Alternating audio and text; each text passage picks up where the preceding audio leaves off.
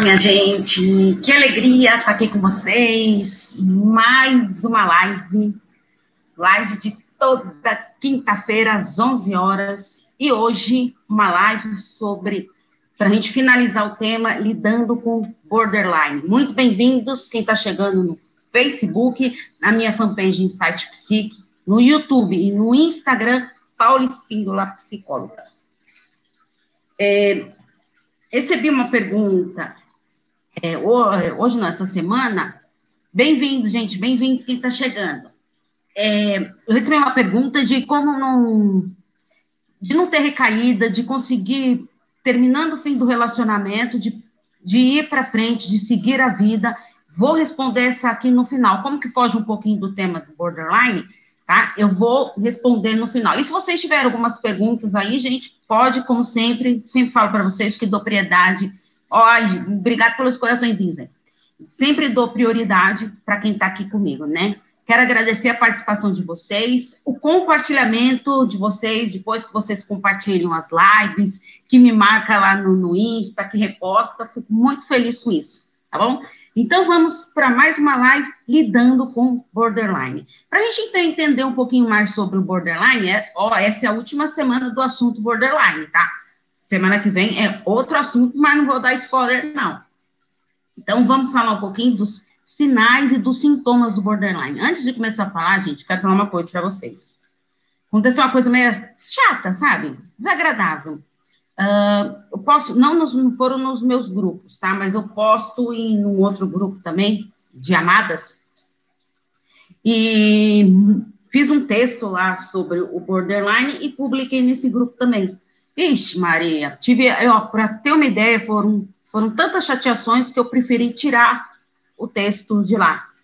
Porque algumas que são que têm o transtorno de personalidade borderline se sentiram ofendidas com o texto, mas na verdade, gente, que nem eu falo para vocês, os textos aqui são textos curtos que eu faço. Se você quiser aprofundar mais, conhecer mais sobre os temas que eu trago aqui para vocês, é só entrar lá no curso Relacionamento Psicologia da plataforma da Hotmart, que lá sim, aí eu aprofundo bastante o tema, não é pequenos textos. Porque imagine eu aprofundar os textos aqui, é, num texto do Instagram, num texto de Facebook, né?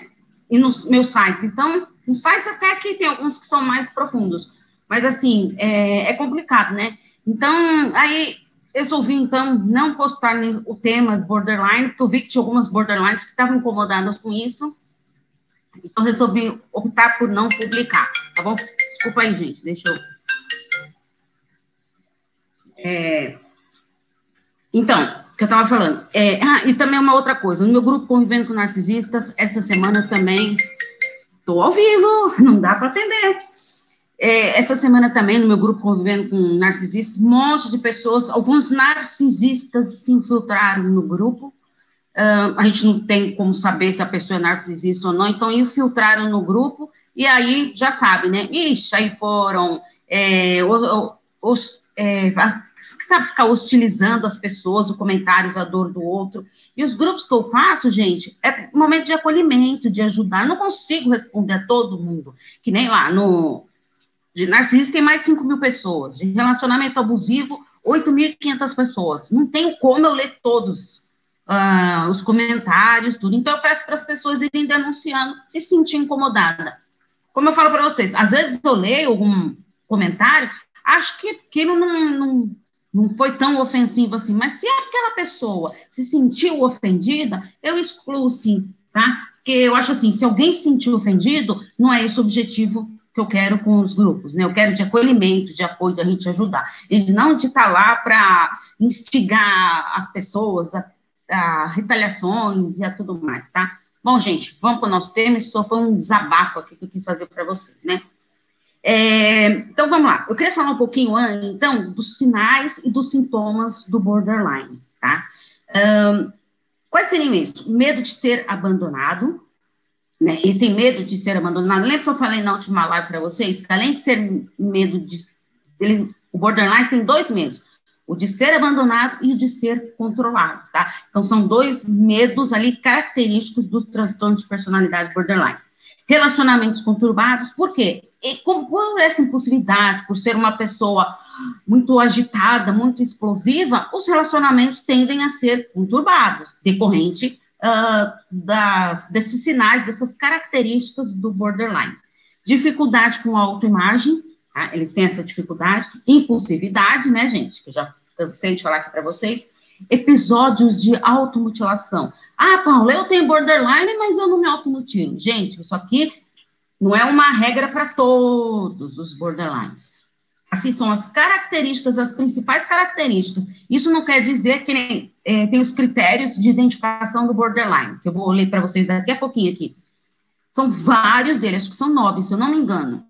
E cinco desses é você considerado borderline, não todos, tá? Então, assim, é importante você estar tá, né, atento nesses sinais tá? Não quer dizer que a pessoa tem borderline tenha todos esses rigorosamente.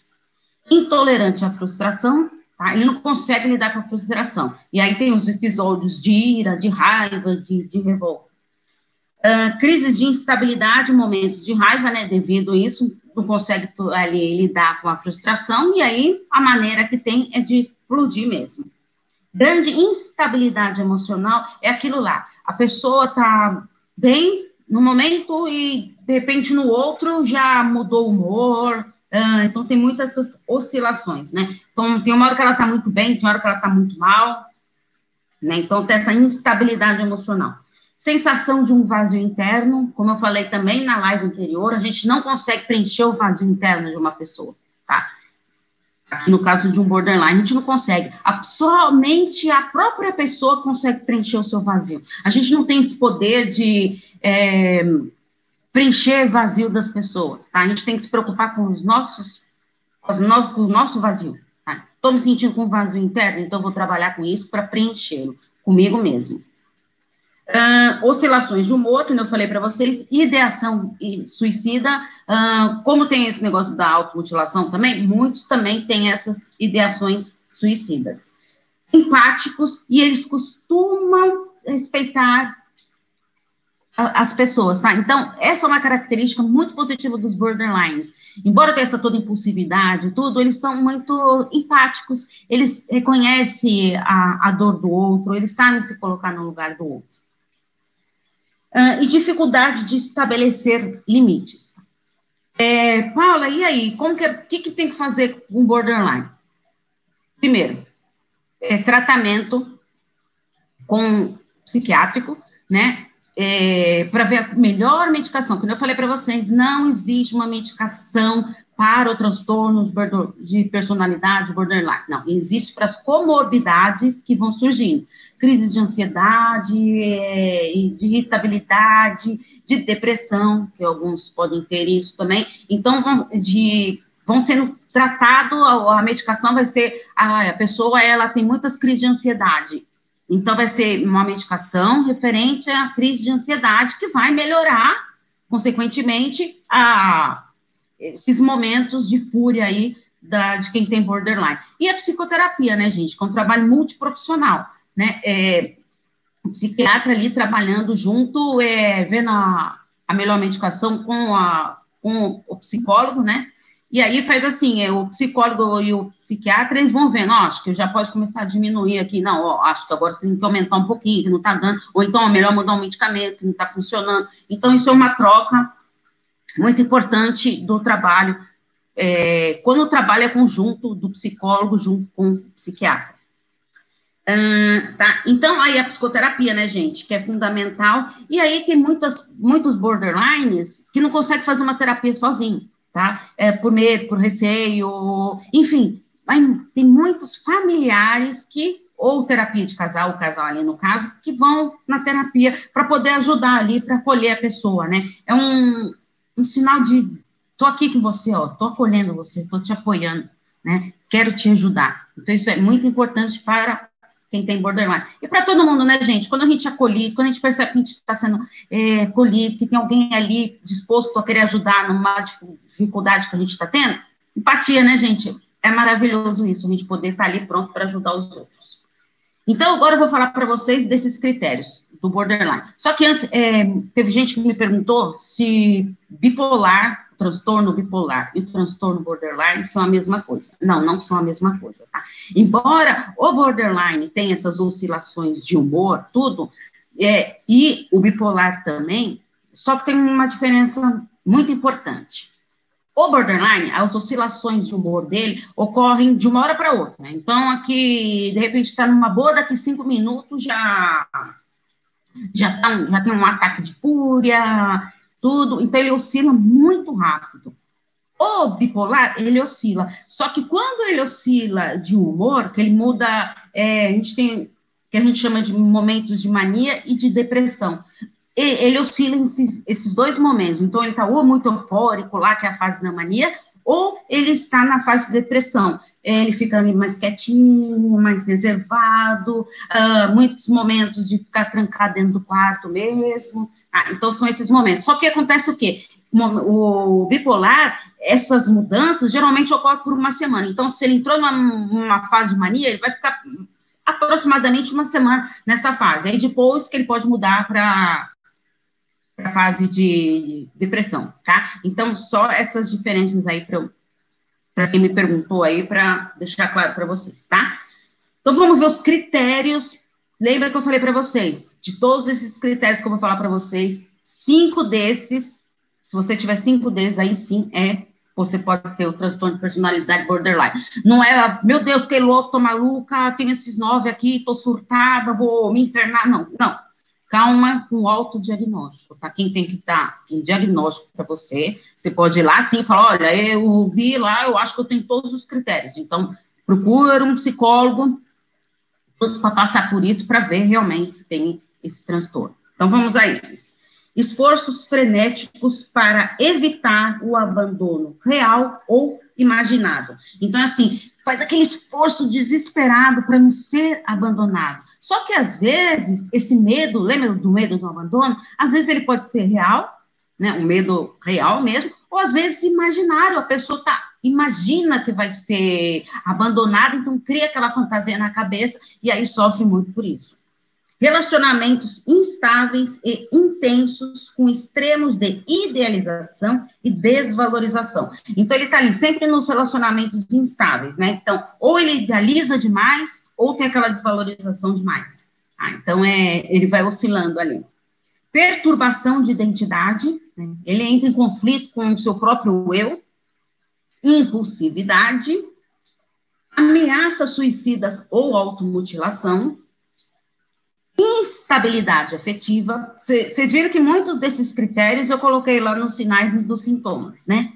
Uh, sentimento crônico de vazio, mas é, é aquele crônico, tá? Às vezes você pode estar tá lá meio chateado, um dia lá tudo, e tá com esse sentimento de vazio, e nem sempre é um borderline, tá? Deixa eu ver uma perguntinha aqui antes. Doutora, meu marido foi diagnosticado com bipolaridade, mas não faz tratamento, eu não consigo li, lidar com essa mudança de comportamento dele. O que faço? Olha, é diálogo, né? Então vamos assim, é, a pessoa, gente, para fazer a terapia, a pessoa precisa realmente estar ali disposto a fazer. O que eu falo para vocês, a terapia é um momento de, de entrega. Então, se você não está entregue, tudo de nada adianta. Eu já comentei com vocês, se chega um paciente para mim e eu percebo que não está envolvido, que não quer aquilo, então vai embora, e quando você quiser, você não vê pelo tio, pela mulher, pelo vizinho, pelo cachorrinho, não. Então, quando você vem, é por você, tá? Agora, sim, acho importante você conversar, ele tendo esse diagnóstico, leia um pouquinho mais é, sobre isso, sobre o transtorno bipolar, para você ver. É, ele tem esses momentos de ficar muito tempo de mania, muito tempo de depressão. Qual é o tempo dele?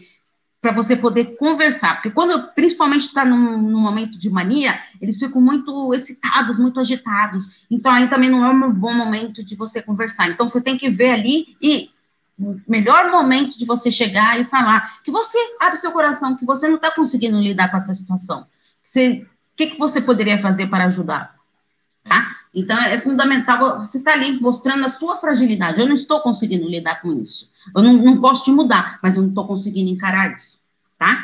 Um, sentimento crônico de vazio que eu falei, e uma raiva intensa, dificuldade de controle. Então, aquele momento de ira é tão grande que não consegue se controlar. Estresse, tá? Esses são os nove critérios do borderline. Alguém tem alguma dúvida aí? Espero ter te ajudado aí, querida. Aí, os gatilhos, eu escrevi um texto essa semana dos gatilhos emocionais do borderline.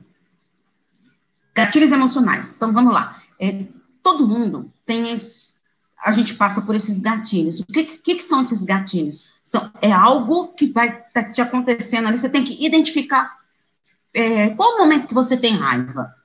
Nossa, eu fico com muita raiva quando geralmente alguém faz alguma coisa comigo, mas que tipo de coisa que faz? Então você tem que identificar isso. Porque aí você já sabe que isso aí é o gatilho que vai disparar esse, esse momento de fúria, de raiva, de ansiedade, tá? Então, os gatilhos emocionais, eles têm que ser identificados para você conseguir trabalhar nisso. E a terapia, ela faz justamente isso. Ela vai o quê? Às vezes a gente não, não tem consciência desses gatilhos. Então, vai sendo trabalhado como você reage, quais são suas reações, seu comportamento, suas atitudes, para quê? Aí sim identificar esse gatilho e trabalhar em cima desses gatilhos. Eu trabalhando em cima desses gatilhos, fica mais fácil de não chegar a desenvolver algum momento aí que a pessoa não consegue, de, de explosão, que a pessoa não consegue se controlar.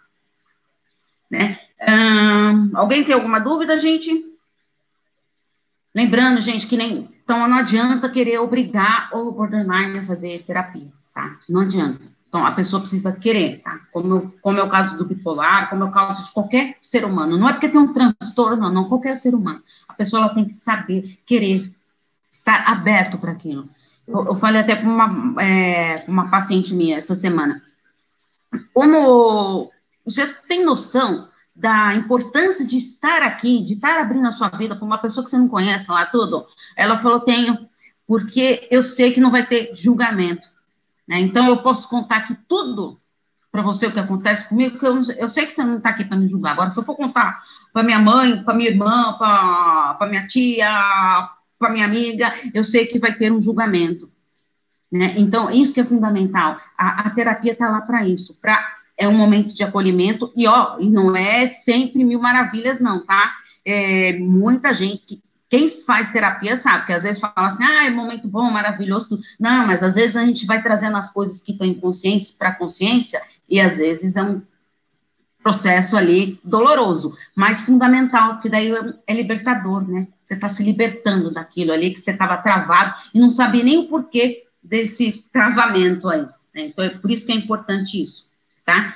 Uh, as pessoas, gente, porque elas só mudam os comportamentos, a pessoa só muda quando ela quer. Não adianta eu querer mudar as pessoas. Não, não existe isso. Eu não tenho poder de mudar os outros. Então, elas só mudam se ela quiser. E assim, se ela vê que fazendo a terapia, tudo, que ela vai conseguir mudar alguns comportamentos, que vai ser importante para ela, aí é fundamental, porque aí eu estou reconhecendo a importância disso, tá? Vai ser difícil? Pode ser difícil, mas é, eu percebi aquilo, que é necessário mudar, tá? Então é fundamental a gente estar atento nisso, tá? Porque, assim, é são através dos, dos obstáculos que a gente vai enfrentando que a gente vai conseguindo lidar com isso.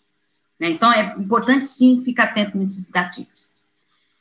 É, gente, mas sim, conviver com borderline, a gente sabe que não é uma tarefa fácil, é, é algo difícil, uh, você tem que estar preparado para aquilo. Então, ai, Paula, eu não consigo conviver tudo. Aprenda a estabelecer os seus limites. Em qualquer relacionamento, a gente tem que aprender a estabelecer nossos limites, ver o que você aguenta, né? Porque às vezes, é, eu não preciso estar ali acostumada a ser saco de pancada dos outros. Às vezes, as pessoas ficam nervosas, irritadas e vai descontar tudo em você. Deixa eu ver aqui. Tem poucos, né, gente? Não. Gratidão, doutora. Ah, querida, ó, é, a Ana sempre participa bastante das coisas, né, Ana? Manda mensagem para mim, manda as perguntas, uma querida. É, então, é importante a gente estar tá preparado para isso né? De sim estabelecer os nossos limites. Eu tenho que aprender a estabelecer isso. É fundamental, né? Para ver o que, que eu aguento. Por que, que eu vou estar num relacionamento, assim, me frustrando, assim, me tornando muito vulnerável devido à minha fragilidade emocional, porque a pessoa vai lá te contaminando e aí você é, se, se, contamina mesmo, né, com pessoas tóxicas, tudo mais. Então a gente tem que aprender a estabelecer nossos limites. É, isso eu digo é em, em casa, é, no trabalho, no relacionamento amoroso, ali você tem que aprender a impor os seus limites. Saber, você sabe quais são os seus limites? O que você tolera, o que você não tolera?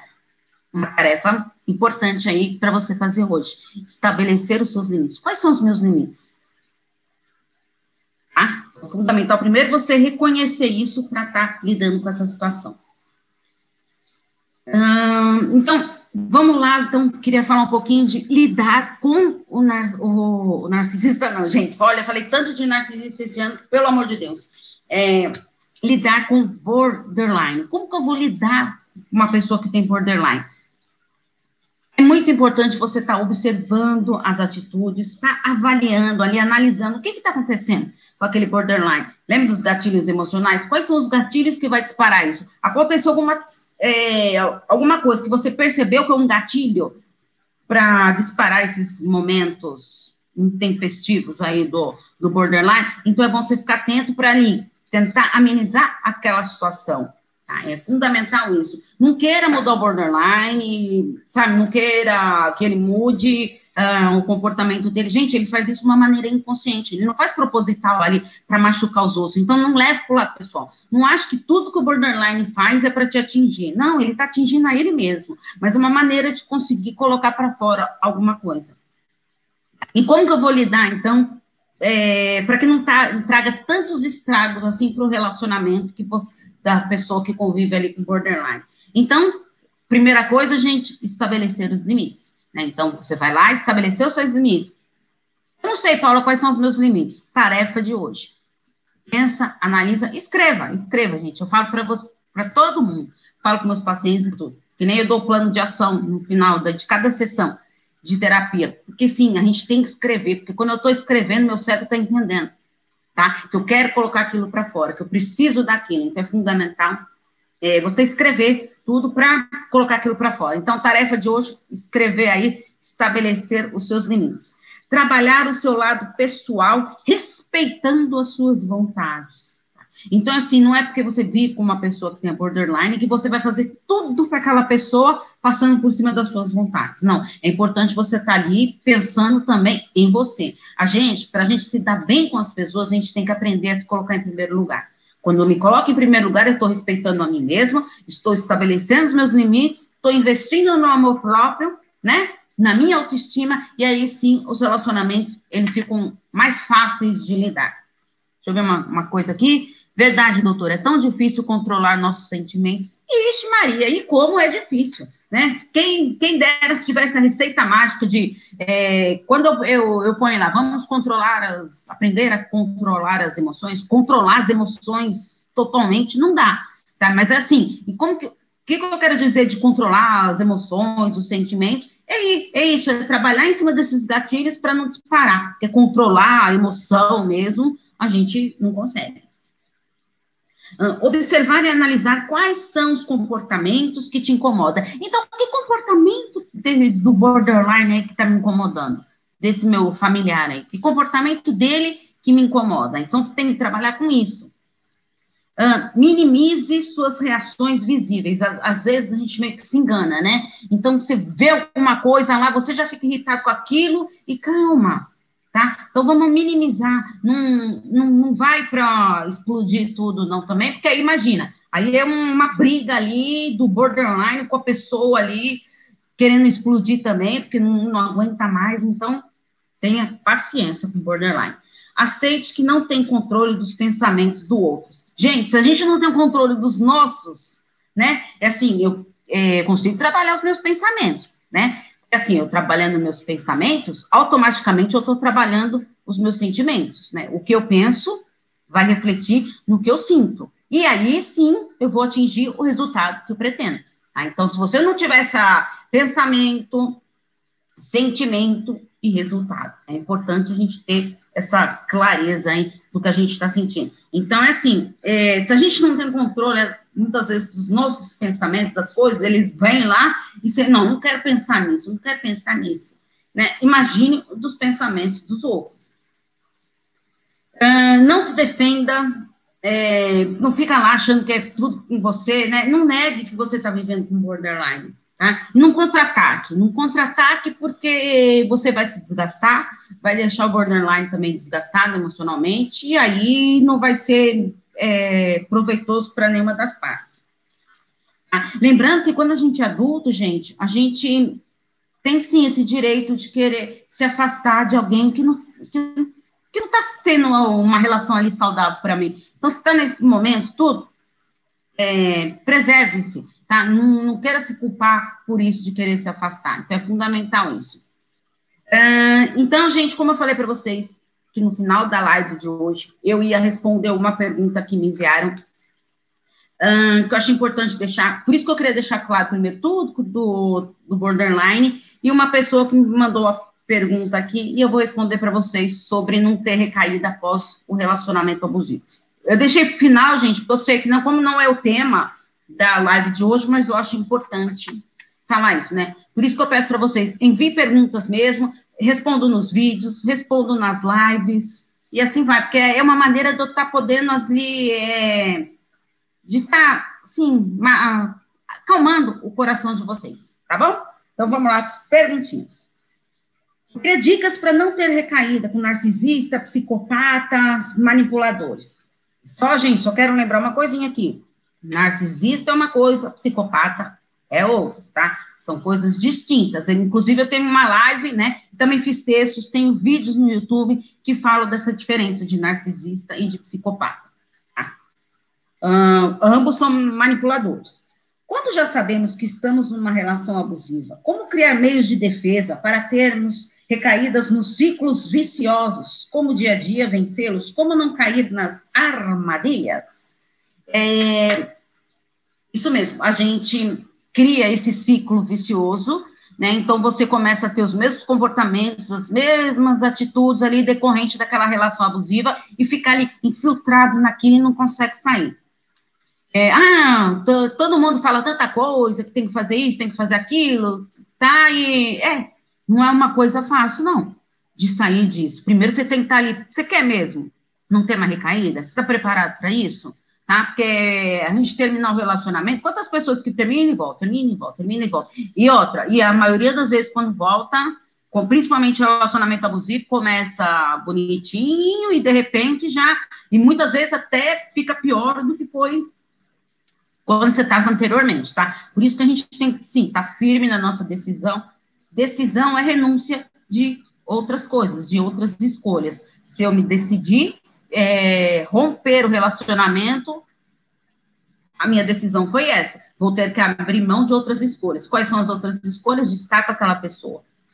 Ela já não faz mais parte da minha vida. Mas eu decidi isso. Eu estou consciente disso. Então, vou trabalhar com isso não quero mais ter recaída. O que, que eu vou fazer daqui para frente? Primeiro, você vai investir em si mesmo. Ah, Paula, você sempre fala isso, mas é mesmo. Se eu estou preparado para aquilo, se eu estou investindo em mim, cuidando de mim, acreditando que eu sou a pessoa mais importante da minha vida, fica mais fácil de você não ter recaída. É investimento, crescimento pessoal. É, aprendeu lá com os erros? Lá? Sofreu pra caramba? Então, é com os nossos erros que a gente aprende. Tá? É, os nossos obstáculos enfrentados leva ao crescimento pessoal. Elimine as lembranças que tragam sofrimento para você. Ai, sabe, é, eu não consigo tirar aquele porta-retrato do meu criado do mundo lá. Ai, naquela viagem maravilhosa que a gente foi. Para que esse sofrimento? Não quer jogar fora? Guarde. Põe lá, olha, sabe o, o guarda-roupa lá em cima de tudo? É lá em cima que você vai pôr. Vai pegar uma escada, você vai lá subir lá, colocar lá no fundão lá tudo. Pra... Ai, que preguiça de ter que pegar aquilo lá. Tá tão difícil lá. É isso mesmo, tá? Então, não traga essas lembranças para você. Elimine o, o, máximo de lembranças possível. Já chega as, as lembranças daqui da, de dentro, né? Então, por que, que você vai ficar com lembranças físicas aí pela sua casa? Tá? É fundamental isso. Uh, Aproxime-se dos seus amigos e familiares. Eu sei que tem aquele momento de tristeza, de, do luto do relacionamento, que a gente quer ficar ali um pouquinho sozinho, fechadinho, mas é fundamental a gente também estar tá aberto, tá? Não se isolar, de estar tá aberto, de é, conversar com amigos, de com familiares, ligar para os seus amigos que faz tempo que você não liga, que você não conversa. Então, de estar tá aberto ali, conhecer novas pessoas, a se relacionar com as pessoas. Elevar a autoestima, né? Não é balela, tá, gente? autoestima é fundamental. Inclusive, depois eu vou dar um spoiler aqui no final, falando de autoestima, vou dar um spoiler aqui para vocês do que tem para o ano que vem aqui.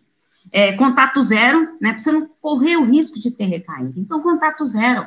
Ah, mas eu não consigo. Eu fico olhando lá se ele está online, se não está online. Bloqueia, bloqueia, sabe? Põe lá no, no WhatsApp lá, arquiva aquele contato para você não ficar vendo. Tá? Aí, de repente, você vai olhar e depois, nossa, olha, olha o contato aqui, olha, tem que passar muita coisa, olha, tá lá no final de tudo. Por quê? Você conseguiu perceber, contato zero é para você se preservar. Estabelecer nosso, os novos planos e metas. Então, daqui para frente,